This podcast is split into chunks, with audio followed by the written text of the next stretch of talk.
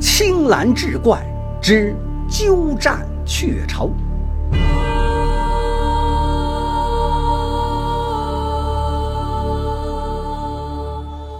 话说早年间，东岩村有个闲汉王七，模样周整，心却黑似锅底，整日里偷鸡摸狗，臭名远播。父母亲被他活活气死，仍不知悔过，又垂涎他二叔的田宅。二叔家境殷实，可是膝下无子。王妻三天两头跑到他家，要把自己过继给他为子。他这位二叔王阿公年迈。深知王妻的为人，但架不住王妻聒噪，又怕惹恼了这个坏家伙，最后被逼同意收了这个继子。然而未过半年，好端端的老人家便染病身亡。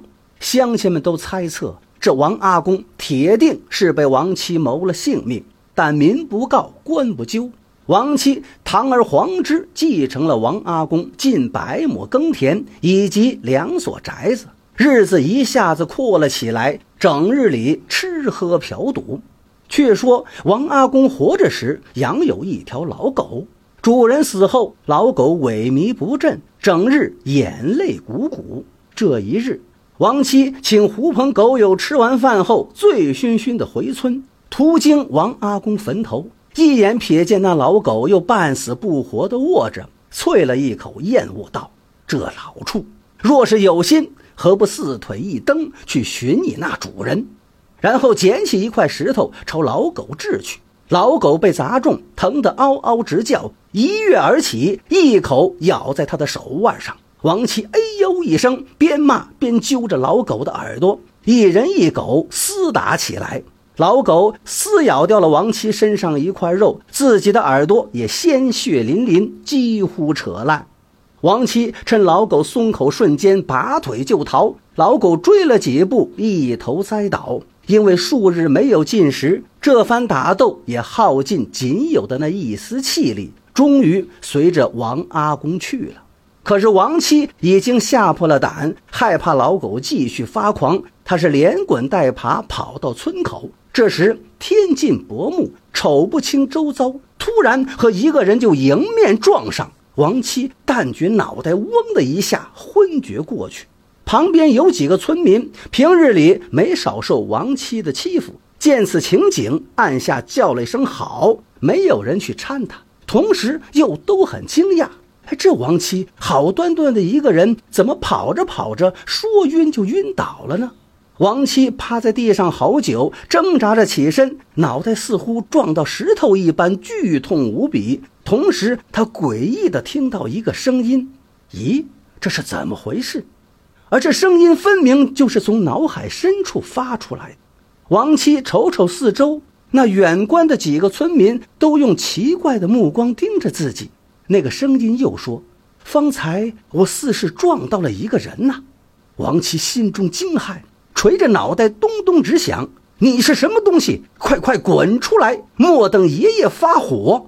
那个声音道：“你这汉子怎么好生不讲理？你我二人都是急冲冲的奔走，结果撞到一起。我并非有意呀。”王七的醉意顿时就醒了几分。你怎么会在我的身体里？旁边的村民面面相觑。这王七摔坏了脑子不成？从方才起身就一直自言自语，时而凶神恶煞，时而又换了个人似的平生和气。不知这厮葫芦里卖的什么药。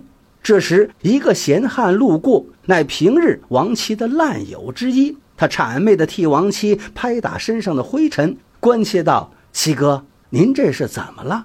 王七瞪大眼睛说道：“兄弟，我怕是遭到邪会了，不知什么玩意儿钻到我脑袋里了。”还一个劲儿的跟我聒噪，忽然目光又柔和起来。嗯，这位兄台，你是何人？为何要叫我七哥呀？这话一出，那闲汉也呆住了。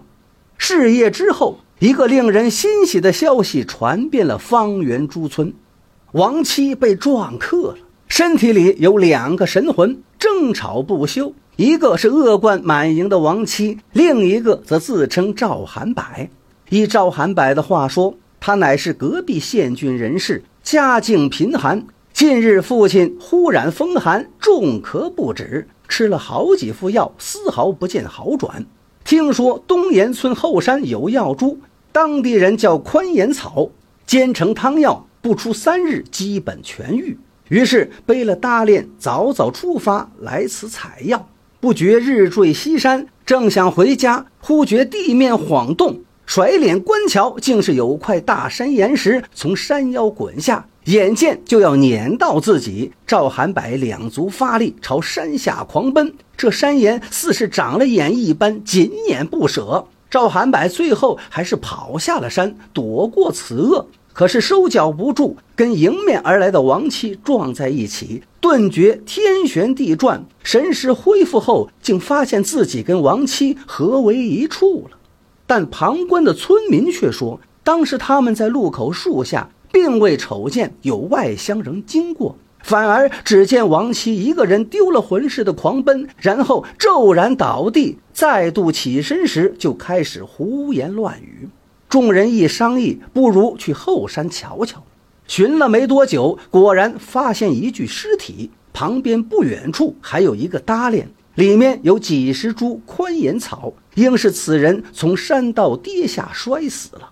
再寻了一会儿，找到从山腰滚落的一块圆形巨石，一个老汉咂嘴道：“这便是了。”赵寒柏只顾奔跑着躲石，连自己摔死了都不知道。他不晓得自己已死，阴魂还拼命地跑，然后就和王妻那厮撞到了一块儿。众人将查得的消息告诉王七，王七痛哭几声，忽而又嘿嘿冷笑。该是赵寒柏和那真正的王七又在争执，两人共处一体，实属罕见。王七请来神汉神婆，想驱走附身的赵寒柏，却是毫无办法。越发焦躁不安，于是扬言：谁要是能将赵寒柏的阴魂赶跑，就送谁一套宅子。此言一出，摩拳擦掌者不在少数。然而最后也均告失败。王七狂性大发，将这些混吃混喝之徒一通好打。如此挨了半个月，王七两眼发黑，路都走不稳，整日头痛欲裂。那赵寒柏在他体内也不好受，两个人其实是感同身受。第十五天，东岩村来了一个道长，说有办法驱走阴魂，让两者分开。他佛尘一甩，一股清风迎面扑来，王七立马就不头疼了，不禁大喜，请道长上座，扑通一声跪下，求他救命。道长也不客气，慢悠悠问了王七诸多事宜，生辰几何，又割开王七的手掌，淋出半碗血，比好宝战，绘了一连串符文，贴在王七顶阳骨上，刀刻三寸三，桃木钉一枚，冷不丁拍入王七的头颅，血符玉钉无火而燃，王七两眼翻白，瘫倒在地。围观者围了里三层外三层，许久，王七长喘一口气，眼神清澈，摸摸头道：“咦，我好了。”众人是大失所望，纷纷摇头。一个闲汉凑过来，笑嘻嘻道：“七哥，我的好七哥呀，你终于好了。”王七正道：“我不是你七哥，我是赵寒柏。”村民们闻言，全都大眼瞪小眼。有人问：“那王七呢？”赵寒柏说道：“方才道长一根钉刺入我的脑袋，我两眼一黑，继而看到王妻阴魂被熊熊大火烧成了灰烬。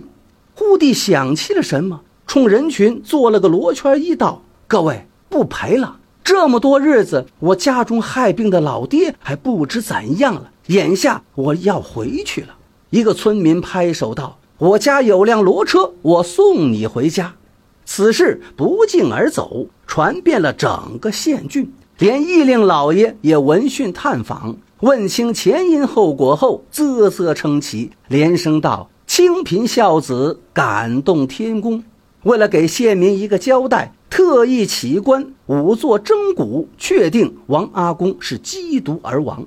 那王七。被过路道长施了术法，魂飞魄散，实属活该。只是那日分魂之后，道长神不知鬼不觉地走了，无从查起门派，不晓得是何方高人，略感遗憾。万幸的是，患病的赵父服了煎药后，病也好了。最后，叶令还将王阿公的宅田都判给赵韩柏，以免县民。